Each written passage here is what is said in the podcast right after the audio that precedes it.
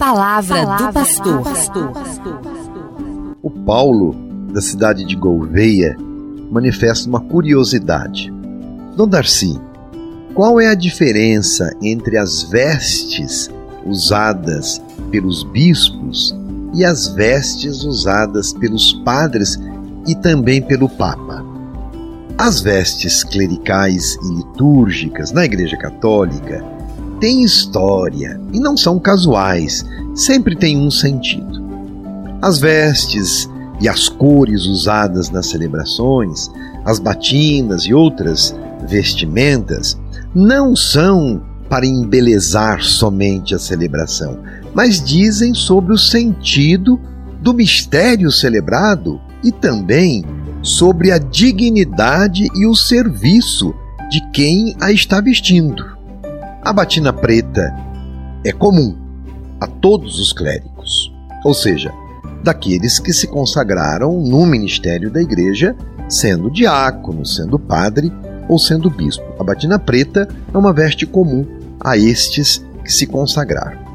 A cor preta representa a morte da própria vontade, porque aquele que veste a batina preta é um consagrado de Deus e ele então renuncia à sua própria vontade para fazer a vontade de Deus. Por isso ele usa a batina preta. Interessante isso, não é?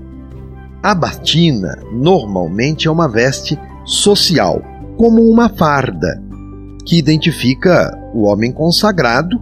A batina, a farda, identifica o soldado. É nesse sentido.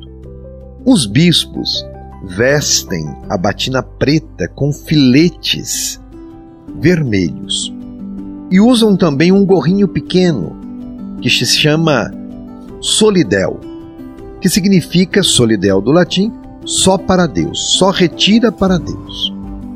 Há também para os bispos aquilo que chamamos de batina coral, de cor violácea, e a batina vermelha é usada para os cardeais, os purpurados.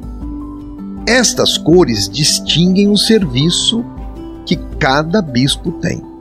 Todo bispo coordena uma diocese, uma região formada por dezenas de paróquias, com a função de ser o ponto de unidade e o primeiro pastor daquele povo de Deus.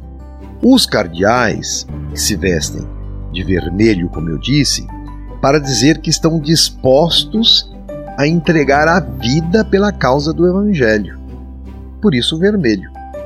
Os cardeais formam com o Papa o conselho que dirige a Igreja Católica presente no mundo inteiro. O mais alto grau de serviço na Igreja hierárquica é o episcopado. Todos os outros títulos são honoríficos. Por exemplo, cônigo, monsenhor, indicam para um serviço específico na igreja. Por exemplo, todo arcebispo é um bispo, com a responsabilidade sobre outros bispos. O cardeal, como eu disse, é conselheiro do Papa. O Papa mesmo é somente um bispo, mas com o serviço de coordenar todos os bispos do mundo. Nós dizemos que o Papa é o primeiro no colégio dos bispos, aquele que congrega a todos na unidade. O Papa veste-se inteiramente de branco, que indica santidade, que indica pureza. Ele é o servo dos servos de Deus. Justamente, o pronome de tratamento do Papa é Sua Santidade. Há um detalhe interessante na batina, todas as batinas, de todas as cores. As batinas têm 33 botões, de alto a baixo, que lembra a idade de Cristo.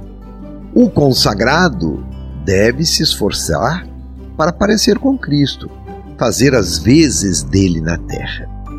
O punho da batina tem cinco botões, que representam as chagas de Cristo. O consagrado deve gastar a sua vida pela causa do Evangelho. Veja quanto sentido tem. Todas as batinas trazem uma faixa protegendo os rins. E rins cingidos, protegidos, tem o significado bíblico de castidade, daquele que vive para ensinar o amor doação e nunca o amor exclusivo, porque está entregue inteiramente para amar e ser amado por uma comunidade. Sobre a batina, às vezes, usa-se o que nós chamamos de peregrineta, um pequeno manto que se coloca sobre a batina, ou veste do peregrino. Afinal, somos todos peregrinos nessa terra rumo à casa definitiva, junto de Deus no céu. Também há sobrepeliz, uma veste rendada e branca que também se usa sobre a batina nas celebrações dos sacramentos. Ainda o arcebispo e o papa usam o pallium, que é uma faixa feita de lã pura colocada em torno ao pescoço, dizendo que ele é o pastor que carrega as suas ovelhas, aquelas que estão cansadas e adoentadas. É um privilégio dos arcebispos usar o pallium e do papa. Os bispos não usam o palio. Por fim, mas sem esgotar o assunto, todo bispo e também o papa, porque é um bispo, apoia-se num cajado chamado báculo ou pastoral, para indicar o serviço de comando, de guia, de governo do povo de Deus. Vejam vocês então, ouvintes, como na igreja, nada é por acaso. Tudo tem um sentido, sempre referenciado na missão principal da igreja: continuar a obra salvadora de Jesus, sendo igreja viva e presente no mundo.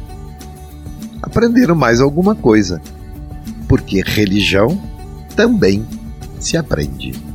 Um abraço você ouviu Palavra do Pastor.